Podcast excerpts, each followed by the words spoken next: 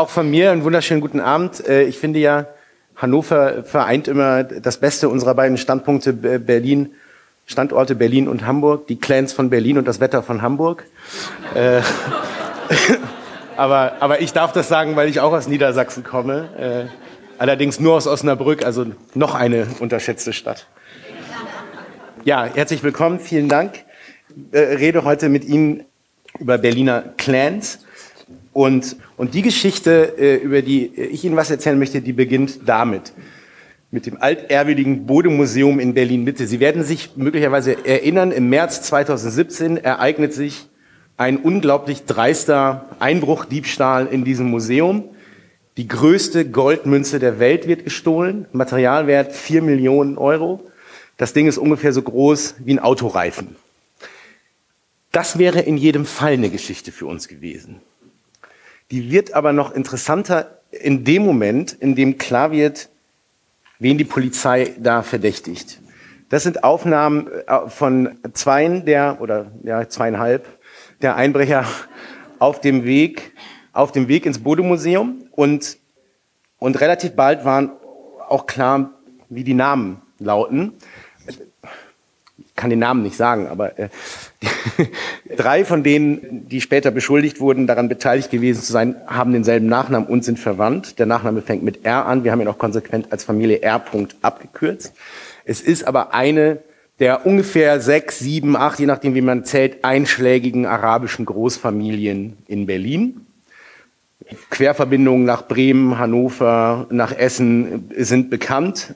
Und äh, das war in dem Moment dann sozusagen definitiv eine Geschichte für uns, weil die, die Clans in Familien, die Familienbanden, die, äh, über die Begrifflichkeiten werde ich nachher noch ein bisschen mehr sagen, die sind ein Dauerthema in Berlin und ähm, auch für uns ein Dauerthema nicht, weil wir dieselben Instinkte haben wie der Boulevard, die von dem Thema nie genug kriegen, sondern weil wir eigentlich die entgegengesetzten haben, nämlich nicht den Impuls haben, nach der Sensation dabei zu suchen und einfach Straftaten zu sammeln und sagen, unglaublich, der Rechtsstaat steht unter, guck mal, da ist schon wieder ein 13-Jähriger im Knast, sondern weil wir, glaube ich, tatsächlich das Gefühl haben, da ist eine größere Geschichte dahinter, da gibt es mehr zu erzählen, da geht es um Strukturen, da geht es um ähm, Fehler, die vor Jahrzehnten begangen wurden, da geht es um die Frage, was kann Politik erreichen, was kann Polizei erreichen, was kann Justiz erreichen oder nicht erreichen.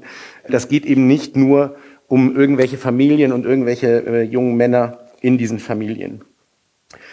Hier auf diesem Bild äh, sieht man eine in Trümmern liegende Sparkasse in Berlin. Einige Jahre zuvor, äh, das zum Hintergrund der Familie R, hat ein Mitglied der Familie R äh, einen Bankraub koordiniert, geplant und ausgeführt, bei dem äh, also zu einer ungeplanten Explosion kam, äh, aber der Schaden war gewaltig. Auch die Beute war gewaltig, ist auch bis heute verschwunden. Und das ist nur ein Beispiel für eine ganze Reihe spektakulärer Verbrechen, die Angehörigen der Familie R. in Berlin in den letzten Jahren angelastet wurden. Äh, dazu gehören äh, unter anderem auch ein relativ brutaler Daniel Totschlag oder Mord. Wie weit sind die da? Ich glaube, es ist Mord, ne? Ja, das kann man noch nicht sagen. Ja, Totschlag, Schrägstrich Mord. Wir werden sehen, das ist noch nicht äh, zu Ende verhandelt. Mit Baseballschlägern, also ein ziemlich hartes Ding. Das ist selbst für Berlin relativ unüblich.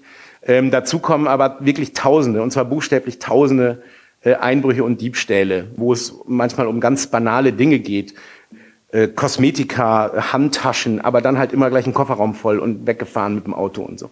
Also das, diese Familie ist wirklich bekannt und problematisch. Nicht alle Mitglieder dieser Familie. Ich bin selber aus einer arabischen Familie. Wir haben nur Großfamilien. Wir sind alle Clans und äh, deshalb äh, kann ich da sozusagen ein bisschen Souveränität drüber reden. Ja, diese Familie ist problematisch, aber natürlich, wenn ich das sage, meine ich immer nur diejenigen Mitglieder dieser Familie, die sich wirklich kriminell betätigen und ausdrücklich nicht die vielen Mitglieder dieser Familien, die nur den Nachnamen teilen und mit diesen Machenschaften nichts zu tun haben. Also das alles war für uns Grund genug für eine äh, längere Untersuchung, zumal zu dieser Zeit genau diese Serie gerade große Erfolge gefeiert hat in Deutschland, vor Blocks. Einige von Ihnen werden sie kennen. Das ist eine Serie, die genau dieses Milieu versucht zu beschreiben, dieses Berliner Clan-Milieu. Hier im Bild sehen Sie einmal den Hauptdarsteller links, der sowas wie den Paten gibt. Und rechts den Gangster-Rapper Massiv, der wiederum mit Ashraf R. befreundet ist, der wiederum sehr eng verwandt ist mit den drei Beschuldigten aus dem Münzraub. Das heißt, hier spiegelt Kunst die Realität und die Realität bedient sich dann aber auch wieder bei der Kunst. Wenn Sie heute durch äh, Neukölln laufen und äh, sehen zufälligerweise gerade die Dreharbeiten von der nächsten Staffel Four Blocks, dann stehen da äh, die jüngste Generation dieser Familien und jubeln den Schauspielern zu. Also da gibt es wirklich Interferenzen. So. Und spätestens, wenn dann noch Kultur ins Spiel kommt, ist wirklich ein Thema für die Zeit, ist ja vollkommen klar unbedingt dazu gehört, nur mal so ein Beispiel, auch dieses Café, das Brandos. Dieses Café ist eine vollkommen legale Angelegenheit. Da passiert gar nichts. Also das ist, wir haben überhaupt keinen Grund zu der Annahme, dass Ashraf eher ein Krimineller ist. Es gibt kein Verfahren gegen den, kein, kein Urteil äh, aus den letzten Jahren. Aber dieses Café, das nicht ohne Grund Brandos heißt, spielt mit dem Mafia-Image seiner eigenen Familie. Es ist ein Treffpunkt für Leute. Es ist äh, sozusagen Ashraf, er ist einer dieser Familie, der versucht quasi das Ganze auf legale Art und Weise, aber mit so ein bisschen, hm, ich sag mal, Gangster-Goldstaub sozusagen zu machen. Also der profitiert quasi dadurch, dass jeder weiß, der Rest der, oder ein erklecklicher Teil seiner engeren Verwandtschaft ist in bestimmte Machenschaften eingebunden.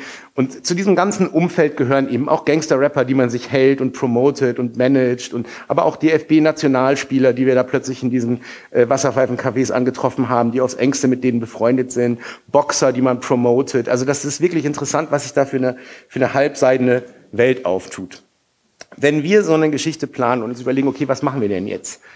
Dann ist das Erste, was wir eigentlich tun, ein Team zusammenstellen. Wir sind insgesamt zehn Leute in, in unserem neuen fusionierten Ressort. Und, ähm, und wir machen durchaus auch mal Recherchen, wo zehn Leute dabei sind. In diesem Fall waren es, glaube ich, sechs.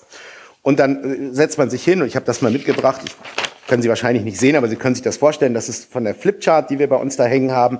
Dann überlegt man sich, wie, wie teilt man das auf? Was sind die großen Themen? Wir hatten mal überlegt, das selber mit Anspielung auf Four Blocks als Serie zu machen in der Zeitung und hatten hier mal so einen Plan, Folge 1, Folge 2, Folge 3, Folge 4. Das haben wir dann doch nicht so gemacht, haben es anders gemacht.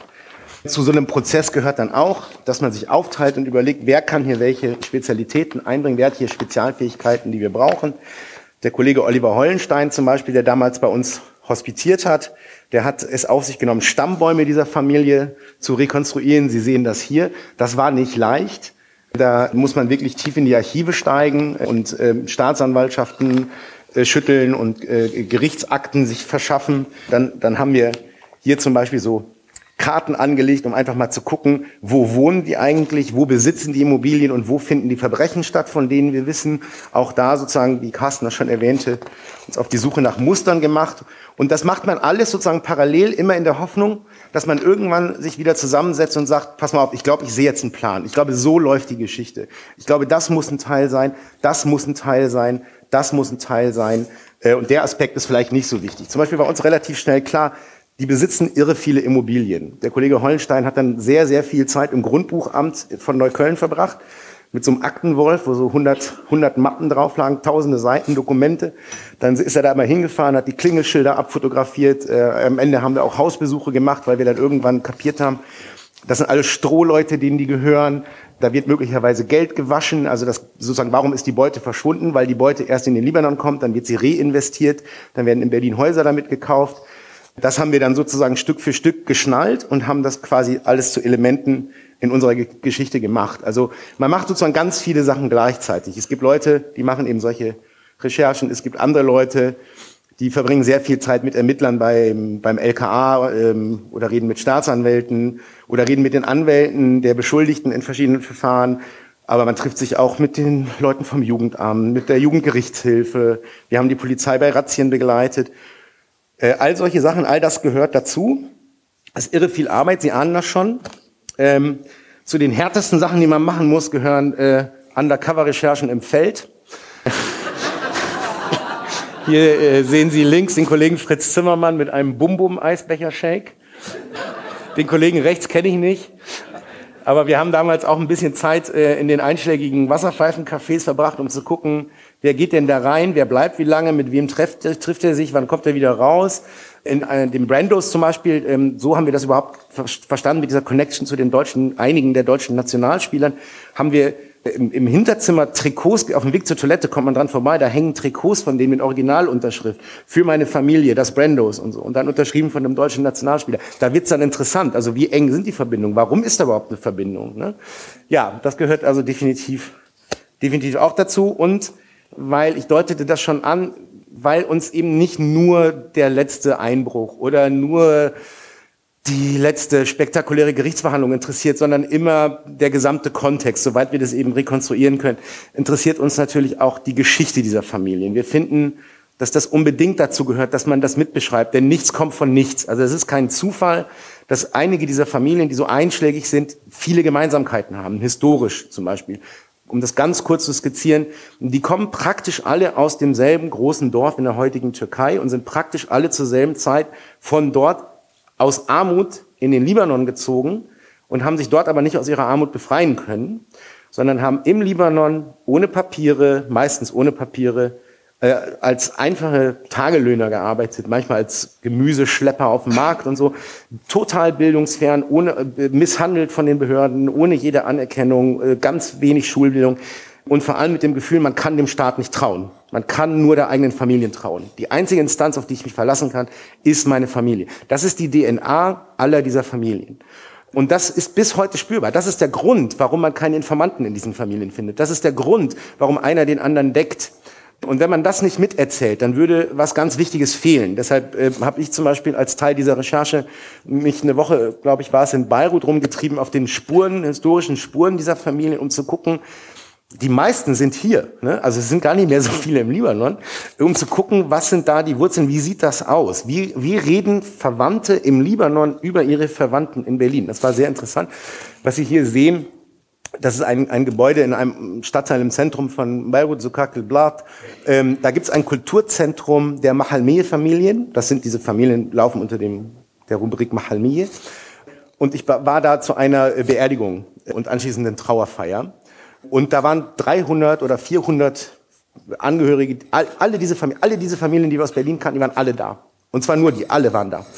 Und ungefähr 200 waren aus Berlin eingeflogen für diese Trauerfeier. Also die Verbindungen sind total eng. Und ich habe mich da so ein bisschen undercover rumgetrieben und, und habe behauptet, ich würde ein Buch schreiben, äh, weil ich denen nicht erzählen wollte, dass ich bei der Zeitung arbeite. Äh, und habe auf die Art und Weise da so ein bisschen Zitate einfangen können, sozusagen, wie die Familien selber sich selber eigentlich sehen. Wie gesagt, wir finden, das, das gehört eben dazu. Das Ergebnis war diese Geschichte, ein, ein Dossier, ähm, eins, wo ich finde, dass es fantastisch gestaltet ist, weil diese goldenen Ränder, die Sie da sehen, das ist die Münze in Originalgröße. Toll, ne? Und ja, also das ist eine der Geschichten, wo ich sagen würde, das hat sich gelohnt, dass wir da sechs Monate dran rumrecherchiert haben mit sechs Leuten. Und es ist auch eine der Geschichten, die uns nicht losgelassen hat. Äh, Gerade vorletzte Woche hat der Kollege Fritz Zimmermann, den Sie wohl mit dem Bum-Bum-Eis gesehen haben, die Fortsetzung sozusagen geschrieben, der Staat gegen Familie R, da geht's um die mittlerweile beschlagnahmten Immobilien.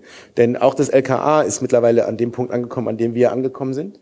Und haben die, diese Konstruktion mit den ja, ich, sagen wir mal so, das klang jetzt ein bisschen bescheuert, aber ich glaube schon, dass, also ich würde mal sagen, wir haben die Arbeit des LKA möglicherweise ein ganz kleines bisschen befruchtet und also, oder beschleunigt oder sagen wir mal das Interesse auch ein bisschen in die richtige Richtung gelenkt. Und die haben, ich glaube, es waren über 70 Immobilien, die sie beschlagnahmt haben, wo zum ersten Mal ein Gesetz angewendet wurde hier in Deutschland, das ähm, relativ neues Vorbild hat in Italien aus der Mafia-Bekämpfung stammt, dessen Kern das nur am Rande daran besteht, dass man solche Dinge beschlagnahmen kann, wenn man den Verdacht hat, das Geld stammt aus Straftaten, es lässt sich anders nicht erklären, ohne dass man das beweisen muss. Das ist das Neue daran. Das kann also sein, dass viele dieser Leute, die jetzt in diesen Verfahren möglicherweise angeklagt werden, am Ende nicht verurteilt werden können, dass der Staat aber trotzdem die Immobilien behalten kann. Das war vorher nicht der Fall. Die Hoffnung der Staatsanwälte in dem Fall ist, dass man die Familie sozusagen schädigen kann, auch wenn man die Leute nicht hinter Gitter bringen kann, indem man ihnen einfach das Geld wegbringt, weil darum geht's ja am Ende. Ja, das war's, ne? Genau, Dalien, du bist dran.